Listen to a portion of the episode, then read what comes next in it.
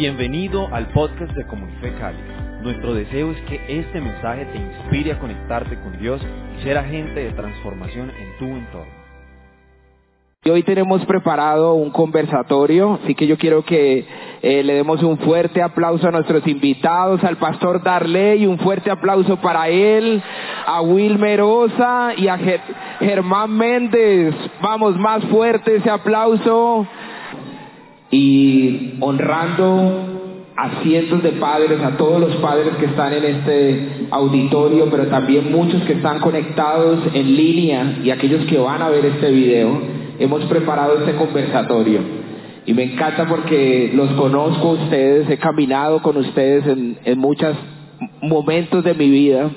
Así que este conversatorio tiene dos propósitos, honrar a los padres, pero también eh, tiene el propósito de que podamos tener una perspectiva clara de qué es la paternidad y la paternidad de Dios, sí, bíblica. Creo que eso nos da esperanza para muchos. Vamos a encontrar mucha esperanza en este conversatorio.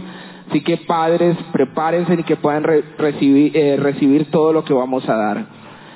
Tenemos entonces al pastor Darley. ¿Qué tal si te presentas, Germán y, Wilmer un poco para aquellos que no los conocen? Bueno, mucho gusto. Mi nombre es José Darley. Para los que no me conocen, José Darley Castrillón. Eh, bueno, soy de Pereira. Vine a Cali hace 38 años, o sea que ya más caleño para dónde. Y bueno, aquí el Señor me tenía mi pilar guardado, ahí mi, tenía mi media naranja. Y bueno, aquí crecí y mm, llevo en la iglesia conocí al Señor exactamente por ese tiempo, 38 años, caminando, creciendo y he tenido, tengo el, gran privilegio de tener tres hermosos hijos y, bueno, disfrutando del amor de Dios y esta familia me, adoptó, el apóstol Randy, apóstol Marcela y esta familia me adoptó y aquí me quedé.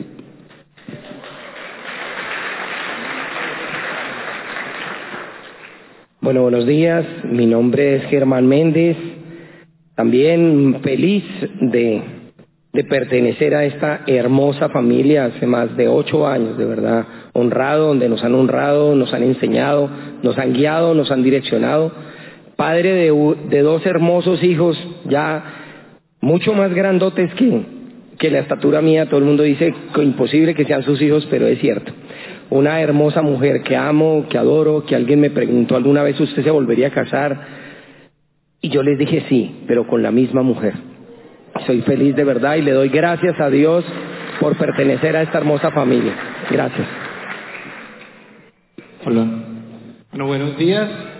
Mi nombre es Wilmer Osa.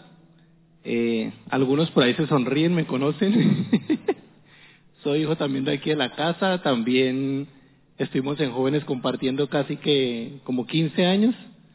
Eh, ahora con mi esposa levantándonos también en el Ministerio de Restauración, eh, con el pastor Edwin, hab- habiendo recibido también de nuestra amada pastora Anita durante un buen tiempo en la zona occidente.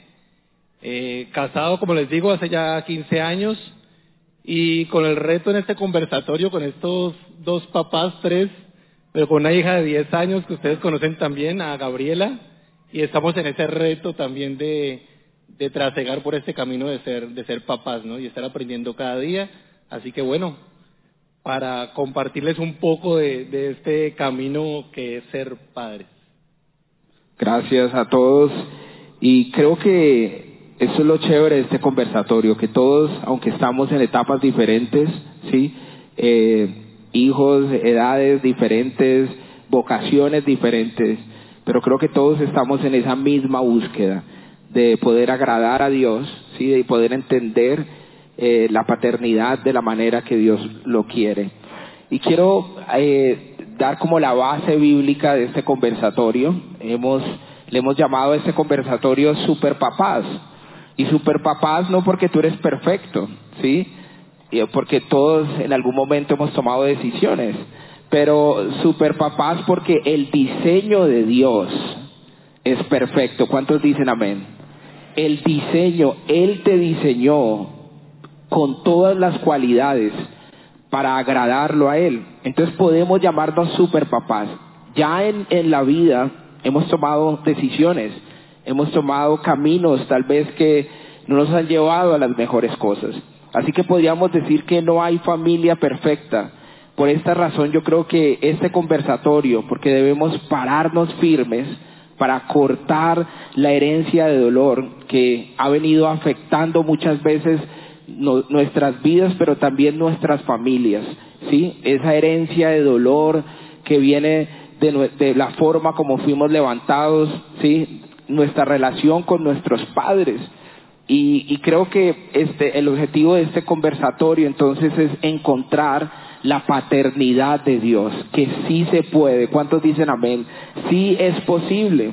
Y Dios eh, promete acompañarnos, aunque nuestros padres y nuestra madre nos abandone. ¿Se acuerdan ese versículo, Salmo 27, eh, versículo 10? Dice, aunque mi padre qué? Y mi madre me abandonen, el Señor me recibirá en qué? En sus brazos, di en sus brazos. Ahí hay esperanza. Ese es el modelo de Dios sanador, sanando nuestra paternidad. Y, estaba meditando, les cuento que estaba meditando un poco acerca de la vida de Job. Muchos conocen la vida de Job. Y, y Job vivió momentos muy difíciles en medio de ese dolor. Él descubrió que había una maravillosa verdad y esa verdad es que él, era amado por Dios. En medio de todas las pérdidas que tuvo, ¿sí? De todo el dolor que él vivió, al final Job pudo entender que siempre fue amado por Dios. Que a pesar de las circunstancias, las decisiones que hemos tomado, por eso digo que aquí tenemos todas las edades, y en algún momento nos hemos encontrado y hemos podido decir, Dios ha sido bueno Dios es bueno. Y en, en Job capítulo 10, versículo 11 y 12, él termina diciendo esto. Job reconoce el amor paternal de Dios que lo sostiene y dice, fuiste tú quien me vistió de carne y piel, quien me tejió con, con huesos y tendones, me diste vida, me favoreciste con tu amor, y tus cuidados me han infundido aliento. Amén. Ese es, ese es el, el, corazón de un hijo cuando encuentra el amor del Padre. Así que podríamos decir rápidamente, porque tengo unas preguntas que hacerles, pero quiero dejar este fundamento que creo que es muy importante. Cuando nos encontramos con Dios, nos encontramos como Dios Padre por la creación, porque Él es nuestro creador. Dios es Padre y todos somos hijos en el sentido de que Él es nuestro creador. Me encanta porque creo que lo hemos entendido, es que a través de la, del sacrificio de Jesús en la cruz, Dios Padre nos bendijo con toda qué? Toda bendición espiritual. Entonces, el problema no es con Dios, el problema es a veces, muchas veces, cómo nos hemos relacionado con nuestros padres, porque Dios es perfecto. Dios tiene un plan perfecto con nosotros. Así que este es nuestro primer bloque de preguntas. Entendiendo la paternidad de Dios, ahora miremos un poco acerca de nuestra paternidad terrenal, cómo nos hemos relacionado con nuestros padres y que muchas veces eso afecta nuestra manera de ver a Dios Padre. Y hemos dicho algo, padres sanos levantan hijos que sanos. Padres sanos levantan hijos libres, no hijos perfectos, pero hijos en donde sabemos que en medio de cualquier circunstancia van a poner sus ojos en Dios. Y quiero dejarles con esta frase que me encantó.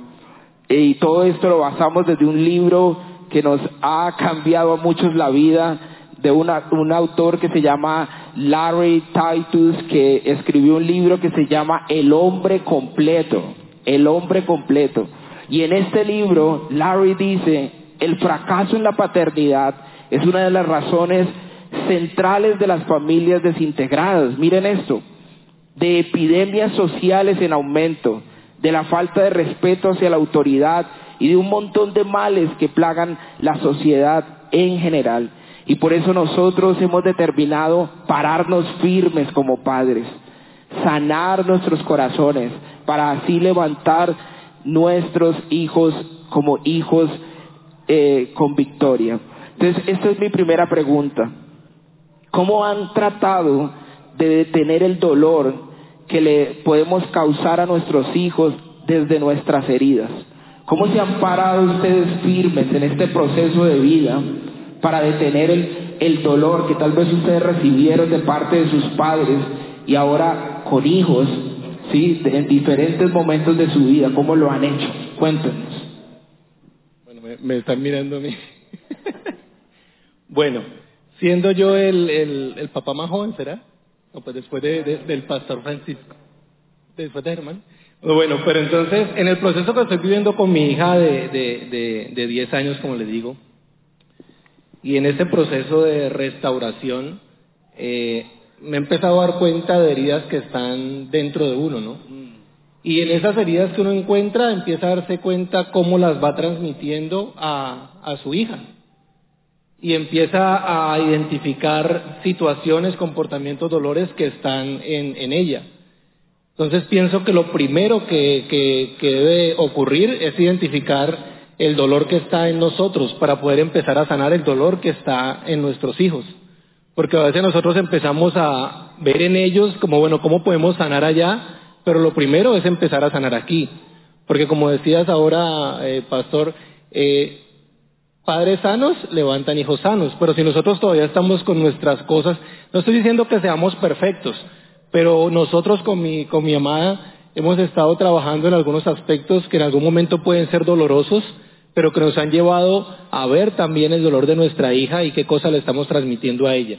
Entonces creo que lo primero es identificar el dolor que está en nosotros para poder empezar a sanar el dolor de nuestros hijos. Eh, yo les yo les contaba a, a ellos cuando estábamos hablando de ese conversatorio que hace 38 años, cuando yo conocí al Señor, yo recuerdo que, bueno, yo viví desde los 12 años, viví fuera de mi casa. O sea, yo levanté mi, mi etapa escolar, yo vivía solo, mi relación con mi papá fue, es que ni siquiera puedo hablar de relación, o porque yo era muy fuerte de juicio, de señalamiento hacia él. Yo no sé cómo me aguantó mi papá, Dios mío. A veces nosotros decimos, el, le exigimos a los padres ser padres, pero nosotros no somos hijos. Y yo recuerdo cuando conocí del Señor, resumiendo pues todo, cuando yo conocí del Señor, eh, lo primero que el Señor me dijo a mí era que tenía que venir a vivir con ellos. Porque el Señor me dijo, si tú no restauras tu relación con tu Padre terrenal, no podrás verme a mí como tu Padre celestial. Y eso para mí yo dije, Señor, cualquier cosa, pero menos eso. Así que teniendo ya 18 años, hagan cuentas ahí, 18, 38, bueno, el Señor me llevó a vivir a mi casa y a aprender a someterme, a reconocerlo. La verdad, ni me acordaba, yo no conocía el color de los ojos de mi papá. Y eso fue un proceso de aprender. Entonces, como dijo ahora Wilmer, lo primero, la pregunta, ¿cómo han tratado de tener el dolor? Primero, tratando con nuestro propio dolor. Segundo, reconociendo de pronto podemos, necesitamos evaluar cuál fue nuestro contexto, cuál fue la experiencia que vivimos en el hogar. A veces hemos dicho como padres, ¿en dónde hacen curso para padres? Uno entra y así como, como esposo, uno no hace el curso, ni como padre, por la realidad es que se hace curso. Uno lo hace en la casa.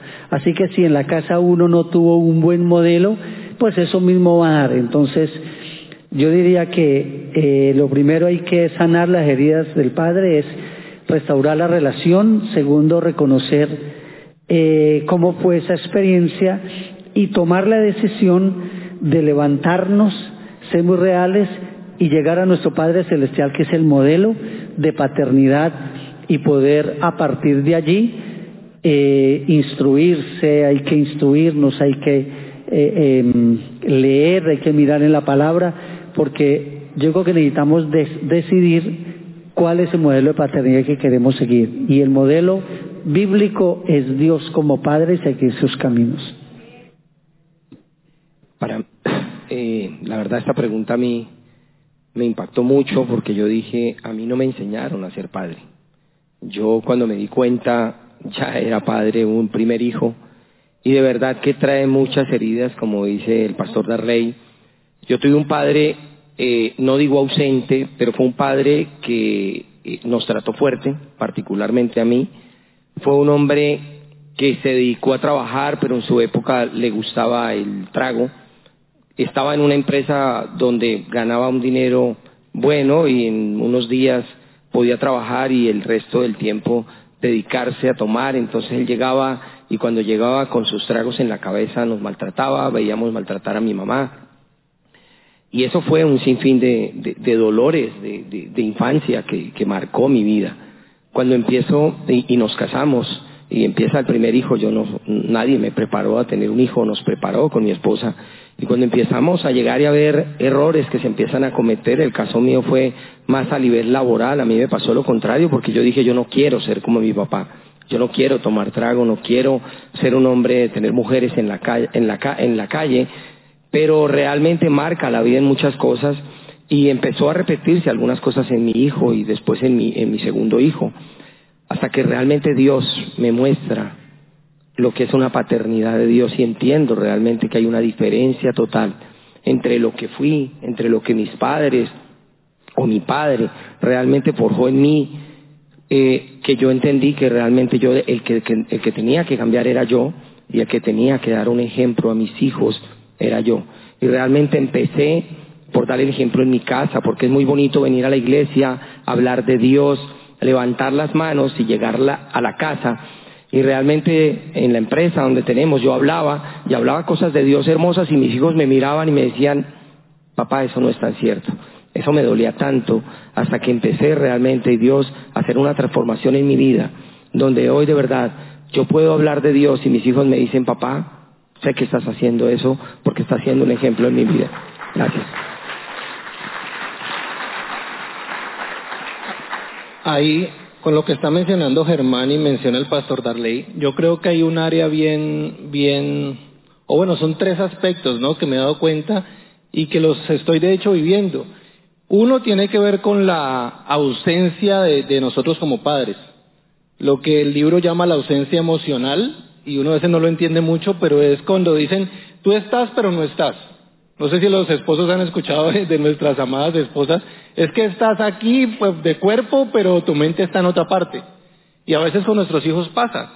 A veces estamos en la casa presente, o sea, el cuerpo está ahí, pero no hay una relación con nuestros hijos, un conversar, un estar eh, ocupándonos de sus inquietudes, de sus problemas, de los retos que están viviendo. Entonces, cuando menos pensamos, yo me acuerdo que yo a Gabriela ayer la tenía en un coche, hoy va para quinto, pasa a quinto, Dios mediante el año, el año entrante entra a quinto. Entonces uno puede estar ausente estando presente. Otra cosa que me pasó esta semana incluso, viendo lo de las notas finales del, año, eh, yo le había prometido a mi hija ir por ella al colegio el último día. Era importante para ella, pues pedí el respectivo permiso para poder ir por ella la noche anterior nos dimos cuenta que de pronto se iba a, como dice uno vulgarmente, a tirar una materia. Entonces a mí me dio rabia y yo dije, no, pues ahora no voy por ella. O sea, ¿qué tal?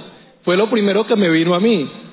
Entonces, el Espíritu Santo me hablaba y me decía, venga, ¿por qué usted me está mezclando el amor hacia su hija y la promesa que le hizo con el hecho de que va a perder una materia? ¿Y por qué tocó este punto? Porque eso es enseñarles que los amamos por el rendimiento que ellos tienen. Y es un error en el que podemos caer. Si tú haces, si tú eres bueno, si tú ganas el año, yo te amo. Pero si tú no lo haces, yo estoy bravo contigo. Entonces, ¿qué figura de Dios están teniendo?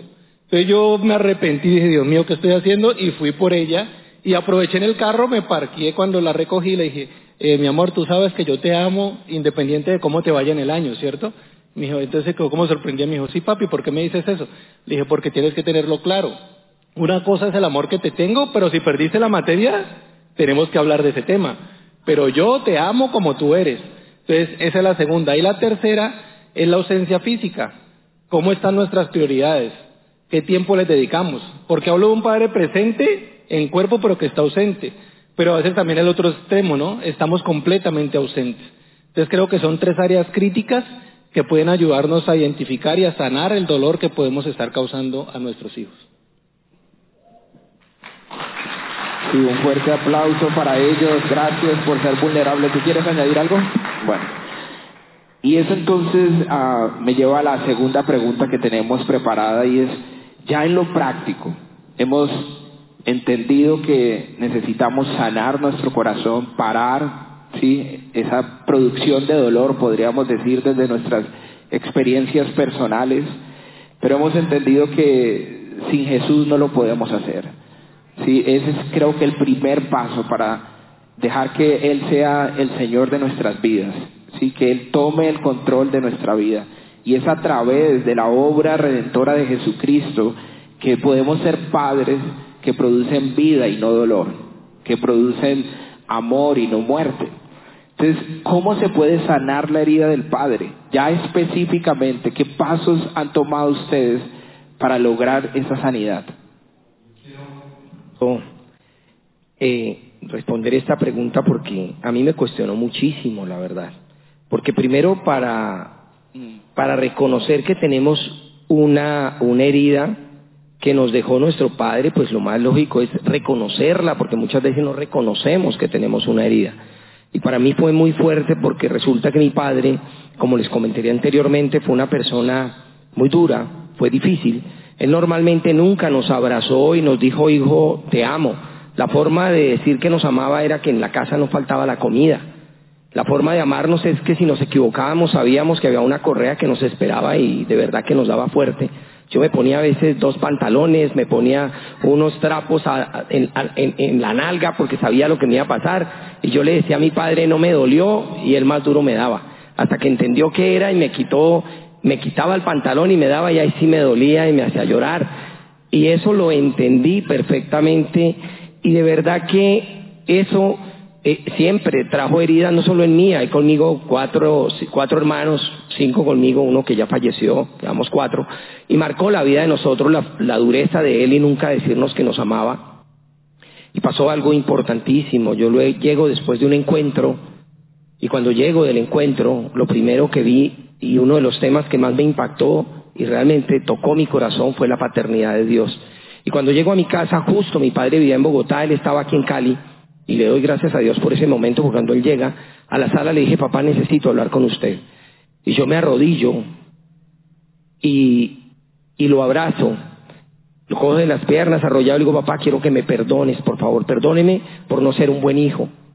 Porque realmente nunca fue un buen hijo y siempre de pronto lo critiqué, papá, perdóname, por favor, porque quiero realmente resarcir todos los temas. Y él se arrodilla, lo que nunca en la vida había hecho, me abraza, se pone a llorar y llorábamos los dos, no sé quién de los dos lloraba más. Y él me dice, hijo, perdóname, perdóname porque realmente fui yo quien fallé. Y ese momento fue tan importante porque marcó mi vida. ¿Para qué? Para la educación de mis hijos. Mi padre hace dos años falleció con el tema del COVID y cuando él murió dije, Dios, gracias porque tuve la oportunidad de perdonarlo y él me perdonó y yo lo perdoné y quedé tranquilo por eso. Y eso marca la vida de mis hijos porque hoy, de verdad, hoy con mis hijos yo los escucho y realmente son parte fundamental en mi vida de que ellos entendí que Andrés y Juan David, que son mis hijos, no son Germán. Juan David es Juan David, Andrés es Andrés y yo soy el papá y ellos no tienen que hacer lo mismo que su papá y entendí que ellos tienen su propia personalidad. Y después de que lo entendí, hoy le doy gracias a Dios de esa excelente y maravillosa relación que solo, no solo tengo yo con ellos, sino ellos conmigo, sino además con mi propia esposa, porque sufría tanto por las diferencias con mis hijos. Entonces, de verdad que eso quería traerlo porque me pareció que sanó mi herida y hoy de verdad les puedo decir que tengo unos hijos que amo y que me aman y que se preocupan tanto por su papá, pero porque primero su papá decidió darle el primer lugar a Dios. Bueno, yo creo que la conclusión de, de este espacio aquí es precisamente que primero hay que reconocer la herida y puede ser diferente, ausencia, puede ser abuso verbal, puede ser de tantas maneras, entonces reconocer la herida. Segundo, eh, restaurar, pedir perdón, perdonar a los, a, los padres en ese caso. Eh, no podemos nosotros distanciarnos de, del pasado hasta que no tratemos con esa herida. Entonces, eh, la manera de, de, tratarlo es poder reconocerlo, pedir perdón a Dios, pero hay algo muy importante. Necesitamos tener modelos, modelos correctos. Y yo le doy gracias a Dios porque creo que necesitamos también, si no hemos tenido un buen modelo de casa, eh, buscar buenos modelos, buscar, mirar. Eh, Dios me ha dado el privilegio aquí en la iglesia con, con la familia de la fe de tener modelos muy, muy, muy excelentes. Yo siempre he honrado a la familia Mesa, a, a Alfonso y Vertica. Yo recuerdo cuando yo venía muy joven, yo me quedaba en la casa de, ellos mucho, porque muy cercano a sus hijos. Y yo me acuerdo que yo siempre los vi a ellos como un ejemplo, yo siempre decía en mi corazón, yo quiero ser como ellos, ver ese amor, esa entrega, esa relación. Para mí ellos, el mismo Rosebelio Villegas, papá de, de Pacho y Madi, también un ejemplo, y bueno, Gustavo y Amparo, Pastor Randy, Marcela, muchos modelos, y ese es, bueno, el Pastor Humberto, que 91 años cumplió esta semana 60 y 68 años de matrimonio, imagínense. Pues necesitamos también mirar modelos correctos para poder seguirlos y, y, esa es la gran bendición que tenemos para que en el discipulado a nivel personal, esto es una de las áreas, aprender realmente a sanar y aprender realmente a seguir el modelo correcto como lo hizo Jesús, que Jesús dice, le dice a los hombres que Él es el modelo de, de también de esposo, pero al mismo tiempo el Padre también es nuestro modelo para seguir sus pisadas, amar como Él amó y poder, eh, como dijo Jesús, yo no hago nada si no lo veo a mi Padre. Entonces es importante tener siempre esos modelos.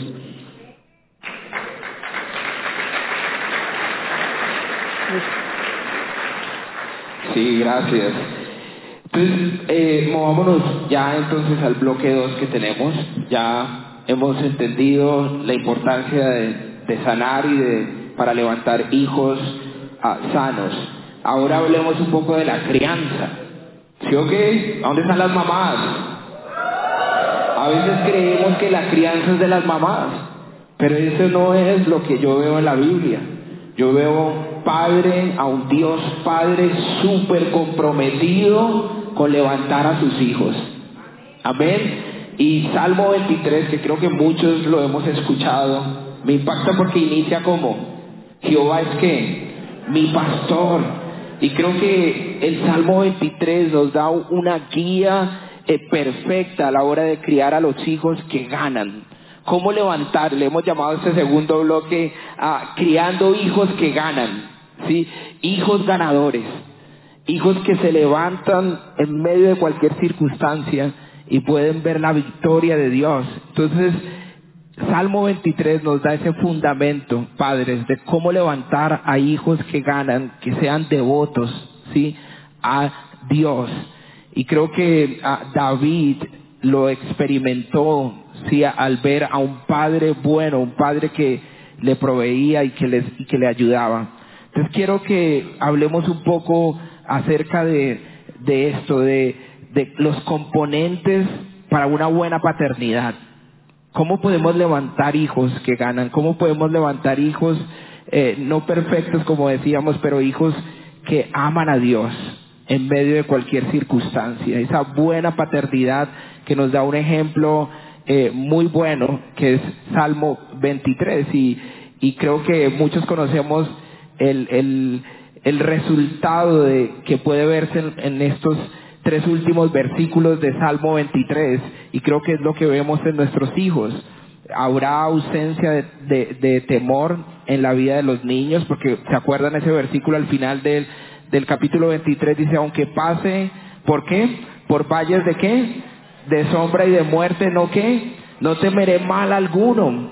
Entonces podemos ver allí el resultado cuando decidimos levantar, criar a nuestros hijos, mirando a Dios, entonces habrá esa ausencia de temor en la vida del niño. También podríamos decir que vencerá a sus enemigos, porque dice, tú preparas qué? Mesa delante de mí, en presencia de quién? De, mi- de mis angustiadores, de mis enemigos. Podríamos decir entonces que ellos van a vencer a sus enemigos. Y tercero, para hacerles esta pregunta es, Dios unge a tus hijos. Termina el Salmo 23 diciendo, ¿has ungido qué? Mi cabeza con aceite. Dios unge a nuestros hijos. Cuéntenos sobre los componentes de la buena paternidad que han aplicado en su hogar. Bueno, aló, aló. bueno, eh, mientras hablabas, me acordaba de del pastor Edwin.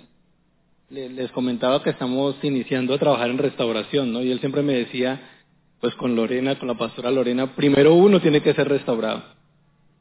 Eh, nosotros en este momento con mi esposa, les comentaba cuando estábamos organizando el tema, estamos en ese proceso. ¿no? Yo siempre le decía como que bueno, ¿qué hay que hacer? Y las fechas y programar, pero él seguía insistiendo en eso. Y ahora que entramos en un proceso con mi esposa, eh, empieza uno a ver, ¿y por qué hablo de esto? Porque empieza a ver un componente para la buena paternidad, y yo pienso que es la humildad. La humildad de poder reconocer que nosotros dependemos de Dios. Pienso que el eje fundamental es el acercamiento a Dios.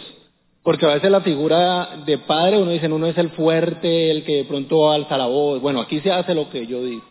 Pero a mí me llamaba mucho la atención eh, viendo esto.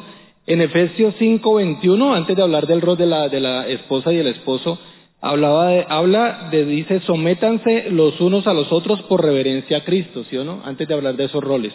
Y me puse a meterme un poquito ahí y una de las connotaciones de esa palabra someterse decía ceder a la admonición o consejo de uno. Yo decía, ¿qué es eso de admonición? Eso está como en chino. Pero me puse a buscar también y decía, admonición que es el discurso con que se hace ver un mal y se invita a corregirse. Y ahí nos está llevando como hombres, ahora que decías de las esposas, a poder reconocer que es un trabajo en equipo. Y poder reconocer cuando tu esposa te dice que te estás equivocando y a ti te da, o bueno, a mí por lo menos me daba y me sigue dando a veces, esa rabiecita porque te están criticando por los problemas de identidad que tú tienes, porque no, te gusta que te critiquen. Y usted tiene que someterse a su marido. Uno no lo dice, pero lo está pensando ahí.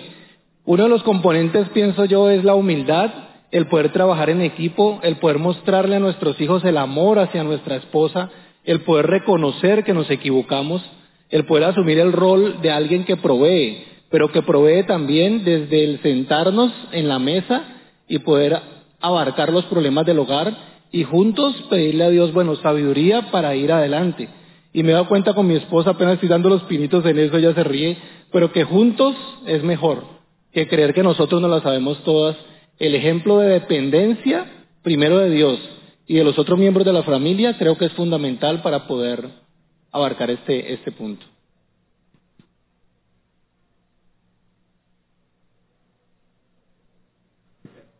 Ahora sí. Eh, como decía Pacho en Salmo 23, que dice obviamente el Señor es mi pastor y nada me faltará. Uno viene a ser como padre el pastor de la casa. Y cuando dice nada me faltará es que uno es el proveedor, uno es el sacerdote. Y cuando se dice eso yo lo siento en todo, en todo sentido. Obviamente viene un tema espiritual muy fuerte, pero también tiene un, un tema económico, en donde uno como padre primero debe reconocer quién es uno en el hogar como padre, quién es el papá y la paternidad y además la responsabilidad, porque muchas veces se trocan los, los roles y ese rol se lo dejamos a nuestras esposas y ellas son las que tienen que proveer y nosotros muchas veces no lo hacemos. Entonces yo, a mí este, eh, eh, este tema me toca mucho y es que yo soy el responsable de la parte financiera y económica de mi casa, pero también soy responsable de la educación de mis hijos y realmente darle lugar a mi esposa, porque muchas veces, a veces nos creemos los hombres y, y alguna vez estuve en un curso y hablaban de la verdadera hombría y salí tan aburrido porque me dijeron que la verdadera hombría era llegar a lavar los platos, a barrer y a trapear en la casa y ahora entendí que es la verdadera hombría y eso es lo que cada día trato de hacer en mi casa, ser un verdadero hombre en todo sentido. Entonces, de verdad que eh, primero ser un proveedor, lo más importante es ser un ejemplo y ser un testimonio, porque yo digo no ganamos nada con venir aquí a la iglesia hablar bonito, levantar las manos y llegar a la casa y después de que se cierra la puerta, todo eso que hablaste tan lindo realmente no vale la pena. Entonces yo creo que uno tiene que ser un testimonio en su casa, en su empresa y en todo lugar donde tú estás para que la gente diga, wow, de verdad, en este hombre hay un cambio verdadero y es lo que cada día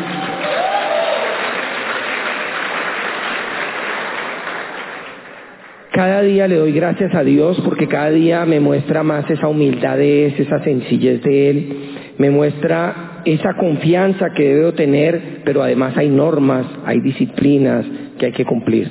Entonces, de verdad que para mí este tema es importantísimo porque como padres tenemos que ser más que cualquier cosa un gran ejemplo. Gracias.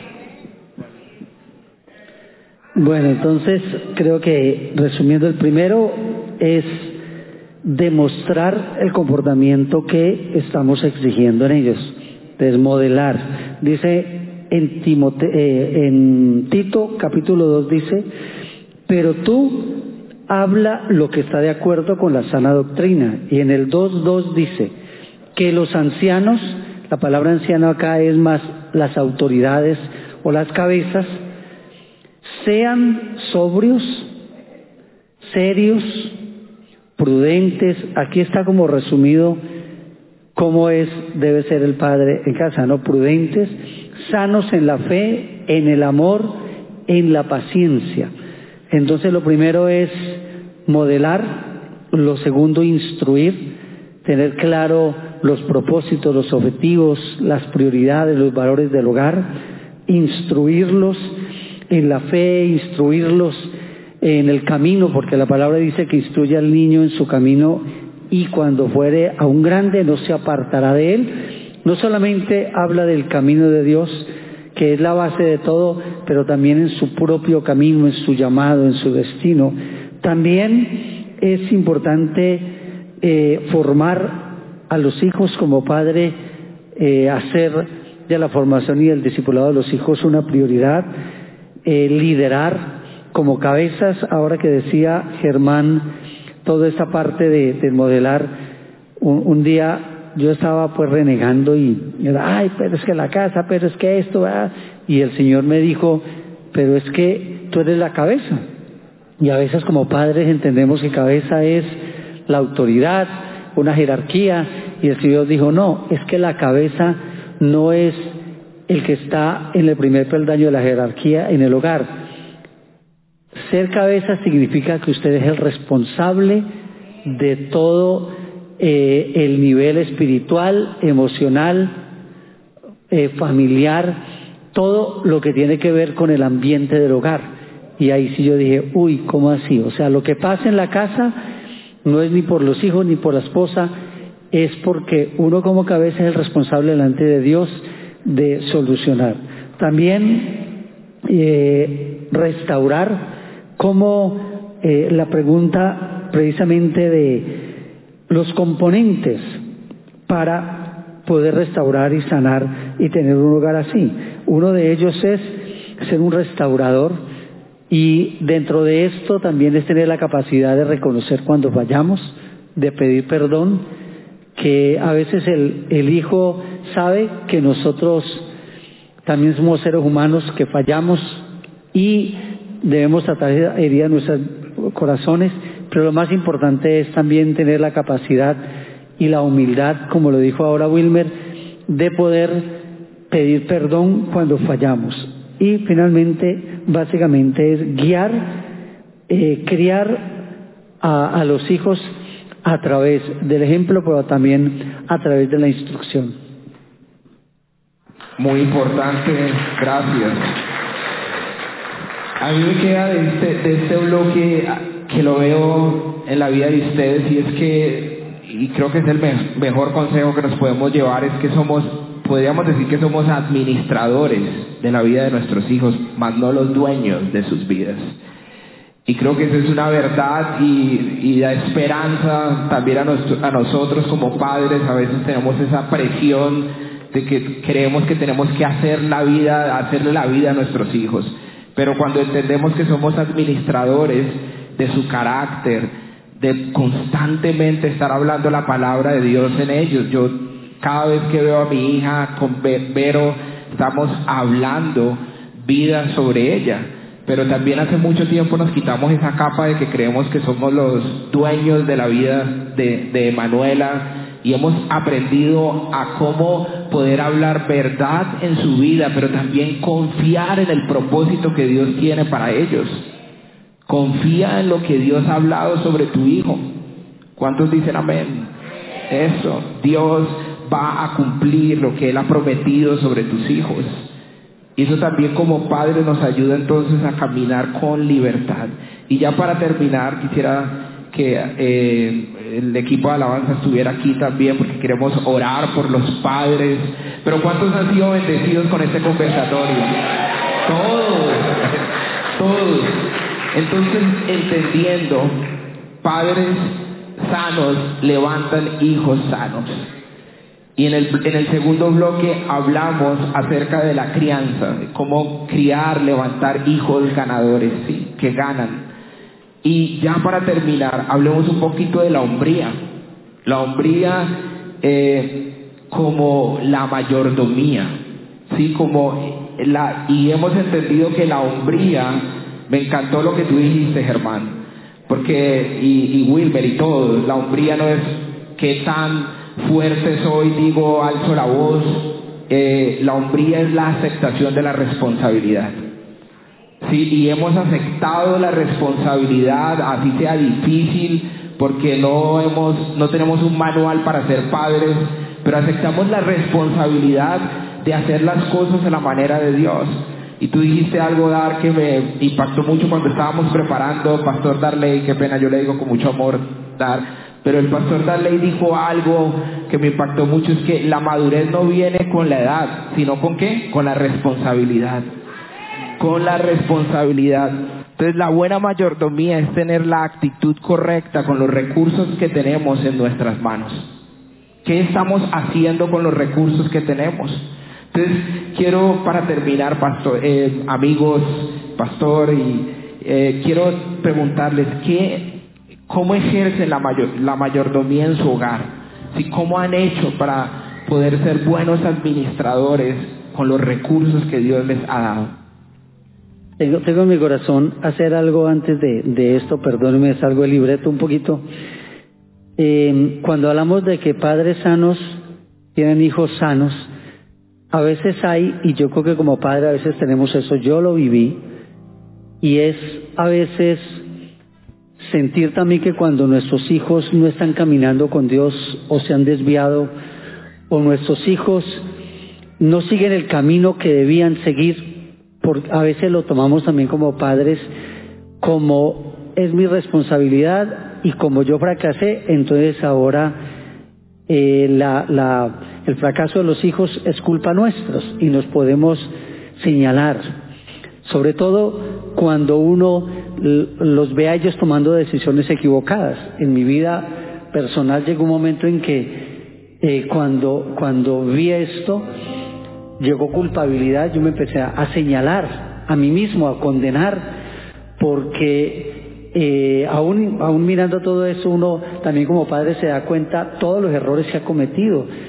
La, a veces eh, eh, todo, como estamos en un proceso, Todavía estamos en proceso, esto nunca termina y Dios siempre está trabajando en nuestros corazones. Y la palabra dice en Ezequiel 24, 24 para que lo tengan, no, 24, 24 no, Ezequiel 18, 18, hay un momento en que en Israel había un comentario, un dicho, decía, los hijos decían esto, como nuestros padres comieron la uva agria, nosotros nacimos con dentera, es decir, como nuestros padres cometieron errores, ahora yo soy así por él. Pero Jesús, Dios dijo, no haya entre vosotros este dicho, sino que cada uno responderá por su propio pecado. Cada uno dice, el que caminar en la justicia, él recibirá misericordia y transformación. Entonces, y estar el Hijo hacia el Padre. Entonces, ¿qué significa esto? Que Dios es justo y eh, uno ve en la Biblia buenos padres, malos hijos, uno ve males padres, buenos hijos, porque cada uno es responsable delante de Dios por lo suyo. Diciendo esto, entonces, es muy importante entender que la mayordomía es básicamente tener la actitud correcta con los recursos que Dios ha puesto en nuestras manos. Somos administradores del hogar, eso requiere administrar nosotros mismos nuestra propia actitud, nuestro propio comportamiento, nuestras propias emociones, también administrar los recursos a través de tener presupuesto familiar, ser administradores del tiempo, ser administradores también, nuestra mayordomía es lo que muestra o refleja el, el carácter verdadero nuestro. Realmente nuestra manera de manejar nuestros asuntos es lo que refleja el verdadero valor de nuestro carácter. Entonces, eh, básicamente, al hablar acá de la mayordomía, básicamente eh, la mayordomía consiste en cuidar los detalles, los pequeños detalles, modelar, mantener las normas. Eh, yo en eso tengo que crecer mucho, lo admito y lo reconozco que tengo que crecer más en la parte de, de, del hogar, porque nosotros debemos dar instrucciones claras, debemos tener normas claras para cada uno de los de los de la familia, eh, también debemos ser responsables de enseñarle a los hijos a ser responsables de sus propios cuartos, cuando están pequeños a recoger sus juguetes, a tener todo en su lugar. Es decir, creo que la mayordomía refleja nuestra atención en los pequeños detalles y que realmente, así como dice la palabra que Jesús se fue a preparar lugar para nosotros, nuestro cuarto refleja nuestro carácter. La manera en que tenemos nuestro, nuestro vehículo refleja esto, nuestra casa, nuestro hogar. No hay, no hay, nosotros queremos tener paz en el hogar, pero no hay paz si no hay orden. Así que la mayordomía tiene que ver con el orden, el orden en los recursos, el orden en nuestro tiempo, el orden de inclusive saber utilizar también nuestras vacaciones, saber, planear para pagar nuestras deudas y obligaciones. Entonces creo que eh, esta parte final es muy importante porque básicamente tiene que ver con que la hombría, es decir, eh, el estado del reinado muestra el carácter de su rey. La manera en que está nuestro hogar refleja el carácter de su cabeza. Entonces, en la medida en que nosotros trabajamos en la administración nuestra y en la correcta administración a nivel personal, se va a reflejar también en todo alrededor. Y nuestra meta como cabezas es que nuestro alrededor refleje el crecimiento del progreso. El Señor le dijo a Adán, le dio dos instrucciones. Número uno, que debía cuidar el jardín. Cuidado significa administración, pero también le dijo y que debía él trabajarlo, es decir, ponerlo a producir. Y termino con esto, esta intervención para mí. Nuestra tarea como padres es que todo a nuestro alrededor sea mejor de cómo lo recibimos, que nuestros hijos sean mejores hijos, que el estado del hogar sea cada vez mejor. Lo que hay a nuestro alrededor, bien sea del trabajo, bien sea en los hijos, bien sea la esposa también, nosotros debemos traer productividad, crecimiento y fruto en todo lo que esté a nuestro alrededor. Gracias, pastor. A ver, a mí me, coloca el Señor Génesis 1.26 con respecto a la mayordomía y dice, entonces dijo Dios, hagamos al hombre a nuestra imagen, conforme a nuestra semejanza, y señoré en los peces del mar, en las aves, en los cielos, en las bestias y en toda la tierra y en todo animal que se arrastra sobre la tierra. Entonces Él nos manda a señorear básicamente y nos dice, ¿y qué significa señorear? Significa administrar, significa controlar, significa tener dominio. Entonces, finalmente, yéndome hacia otro contexto de lo que el pastor creo que fue supremamente claro para todos nosotros, es a través de las finanzas a los hombres, a donde nos llama a señorear, nos llama que nosotros como cabeza, como sacerdotes, ¿qué tenemos que hacer con nuestras finanzas? Lo primero tenemos que tener un plan y tenemos que tener un presupuesto. Si nosotros no tenemos un presupuesto en un lugar, va a ser muy difícil poder saber cuánto me gano y cuánto debo eh, eh, invertir o gastar. Entonces, primero viene el tema de, de, de, del manejo de las finanzas, el ahorro, que difícilmente nos cuesta y a muchas personas nos cuesta un poco el tema del ahorrar, pero el ahorro es donde uno puede lograr tener beneficios diferentes. Entonces de pronto el tema de la mayordomía también trata de las finanzas, del ahorro y nosotros como hombres no dejarle esa responsabilidad a las mujeres, sino eso viene en cabeza de nosotros y a nuestros hijos. Nosotros desde, la, desde nuestra nieta que tiene dos añitos y medio ya le tenemos una alcancía a nuestros hijos, yo ya hablo con ellos de sus finanzas, qué tienen que hacer, cómo deben hacer, cómo se deben proyectar, qué deben manejar realmente, para qué, para poder ser nosotros unos verdaderos administradores de lo que Dios nos dio. Y Dios nos está dando realmente una mayordomía, es para que nosotros realmente la sepamos manejar. Y el tema de los talentos también muestra eso, ¿no? Que Dios le devuelve más al que mejor produce y al que más eh, sabe invertir en sus finanzas y le quita al mal administrador para darle al bueno. Entonces nosotros como cristianos no podemos decir que nosotros no podemos ser buenos administradores, sino que nosotros por, por herencia tenemos que ser los mejores administradores porque Dios en su palabra lo dice. Gracias.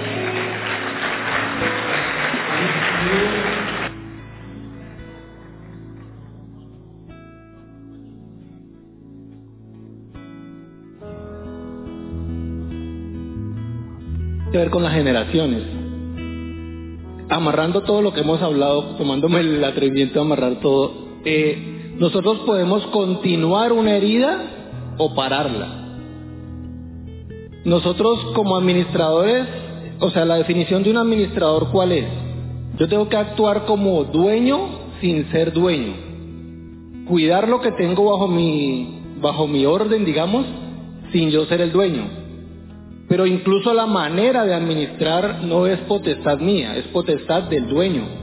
Yo tengo que preguntarle al dueño cómo quiere que yo administre. Y dentro de eso, yo tengo que buscar los talentos de las personas que están bajo mi mayordomía y poderlas llevar a lo que el dueño quiere. Creo que estoy siendo claro. Entonces, yo me he dado cuenta con mi esposa y con mi hija que a veces a veces una lágrima de mi esposa eh, habla más duro que un grito mío o que una palabra fuerte mía. Y me hace reflexionar más cuando ella me viene y me dice algo que le está doliendo a lo que yo quería imponer como, como hombre en la casa. Y a veces los errores que veo que mi hija me manifiesta me habla más fuerte que de pronto lo que uno quiere venir a imponer. Y por eso siempre hablaba de la humildad. Como mayordomo es poder ver el potencial que hay en los otros y ver si yo no estoy perpetuando una herida y las heridas que yo tengo las estoy transmitiendo a otra generación o estoy cortando y levantando una generación sana con todo lo que han hablado, la parte económica, la parte del ejemplo, la parte de la palabra de Dios, la guía del Señor. Pero como mayordomos somos responsables de potenciar a las personas que están en nuestro hogar y sanar las heridas de ellos para que sean mejores personas.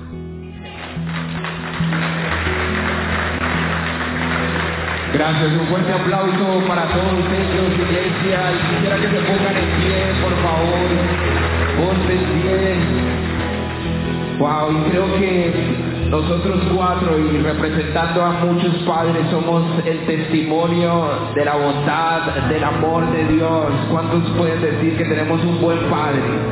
Un Dios poderoso, un Padre que hoy está para recibirte y para perdonarte, para restaurarte. Y la palabra de Dios dice que aquellos que creen en Jesús, que ponen su vida en Él, les da el derecho de ser hijos de Dios, hijos de un buen Padre, hijos de un Dios perdonador, restaurador. Y hoy queremos darte la oportunidad, si estás en este auditorio o tal vez nos estás viendo por YouTube no le has entregado tu vida a tu Padre Celestial, hoy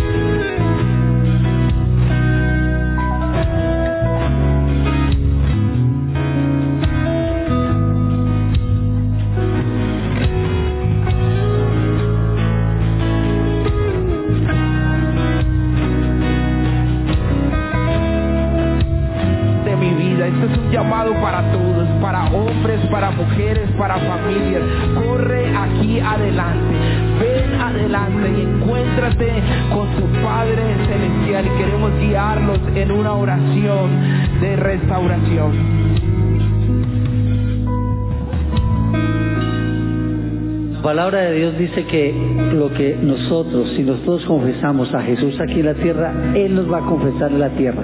Vamos a confesar a Jesús como el Señor. Repitan conmigo, Señor Jesús, hoy te doy gracias por haber muerto por mis pecados. Gracias por tomar todas mis faltas y pagar con tu vida el precio por él. Hoy, Señor, me arrepiento de todos mis pecados y hoy tomo la decisión de hacerte el dueño, el Señor de mi vida de hoy en adelante. Hoy, Señor, te pido que escribas, inscribas mi nombre en el libro de la vida. Y hoy, Señor, nazco de nuevo a una nueva vida en ti. Soy una nueva criatura en Cristo Jesús. Amén. Padre, bendecimos a estas personas, declaramos en el nombre de Jesús una obra nueva en sus vidas. Quiero pedirles por favor que puedan estar con ellos. Tienen algo preparado para ustedes. Solo unos minutos, por favor. Los que lo invitaron pueden acompañarlos si desean. Vayan con ellos, por favor. Bueno, queremos hacer un llamado a todos los padres que están aquí. Queremos orar por sus vidas. Padres que han tomado esa decisión de ser modelos y seguir las pisadas de nuestro Padre Celestial. Amados padres, vengan acá. Vamos a orar. Vamos a renunciar a toda herida, a dejar de lado y permitir que el Señor restaure nuestros corazones, que el Señor traiga la sanidad. Si aún en tu corazón hay cosas, hoy a través de esta charla te diste cuenta que hay tal vez una relación equivocada, hay dolor, tal vez la ausencia paternal, tal vez un antimodelo, lo tuviste en tu casa, en tu vida, no importa si tú eres padre, aún los hombres que hay aquí sean jóvenes, tal vez no eres padre aún, pero la mejor manera de prepararte para ser un excelente padre es poder restaurar tu relación con tu, con tu padre terrenal. Así que también quiero hacer invitación, hacemos una invitación a los hombres que están acá, que deciden levantarse en su hombría.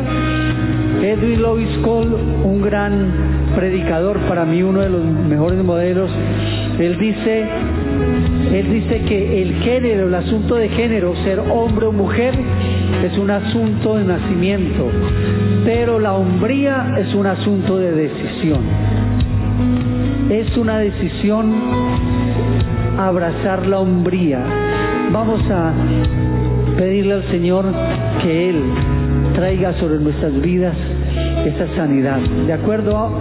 Vamos a hacer esta oración juntos. Amado Señor, hoy te doy gracias por tu amor, porque tú, Señor, eres mi pastor, tú eres mi Padre y nada me faltará.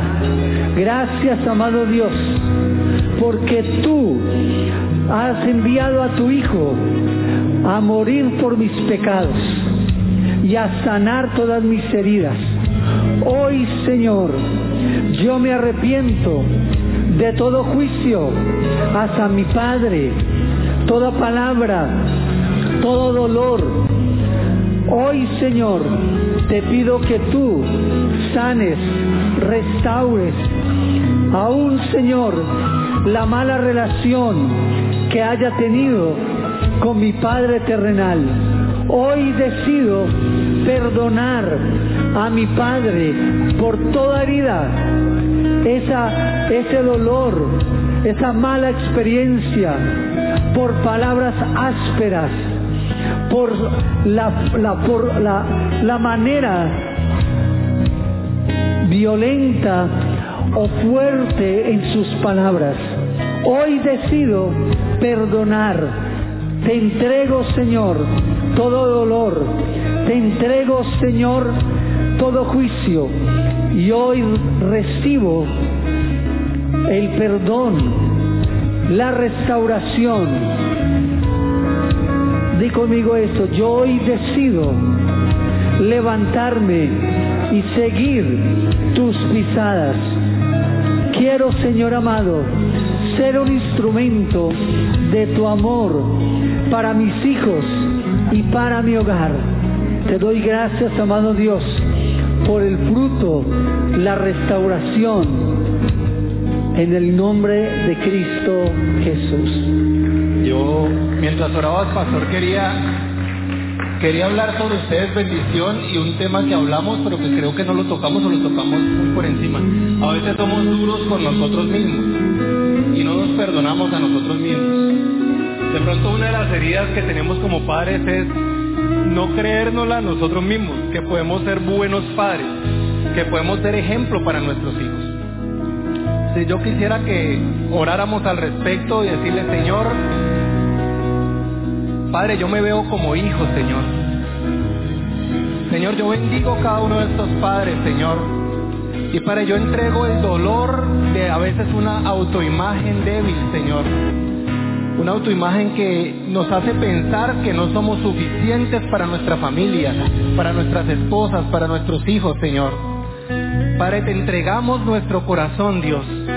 Quita todo dolor, Señor. Padre, yo abro sobre el potencial de cada padre en esta mañana, Señor. Y dile ahí mismo, Señor, yo mismo me perdono, Señor, por haberme juzgado a mí mismo, Dios, por haber dicho que yo no puedo, Señor, por haber dicho que, que no voy a ser capaz, por esos momentos en que quizás he sentido que no voy a poder, que la responsabilidad de ser esposo, de ser padre, me va a quedar grande por los momentos en que quizás no he tenido respuestas, por los momentos en que quizás he sentido que, que, no sé, que no oro lo suficiente, que no soy el ejemplo para mis hijos. Señor, perdóname en esta mañana y yo mismo me perdono, Dios. Padre, yo te pido que seas tú revelando esa, ese corazón de Padre, Señor. Y yo hablo, Señor, bendición.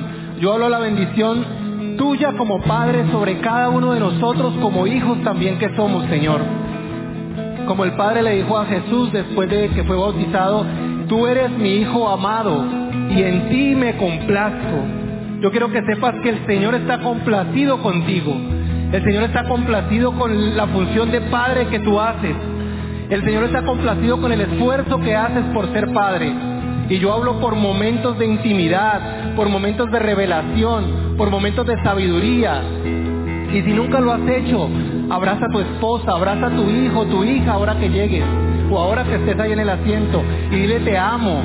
Si quizás has sentido que tienes un corazón fuerte, el Señor sea rompiendo ese corazón y trayendo la libertad para amar, trayendo la libertad para dar amor a nuestras familias. Tú eres aceptado en Dios. Tú eres amado por Dios como Padre.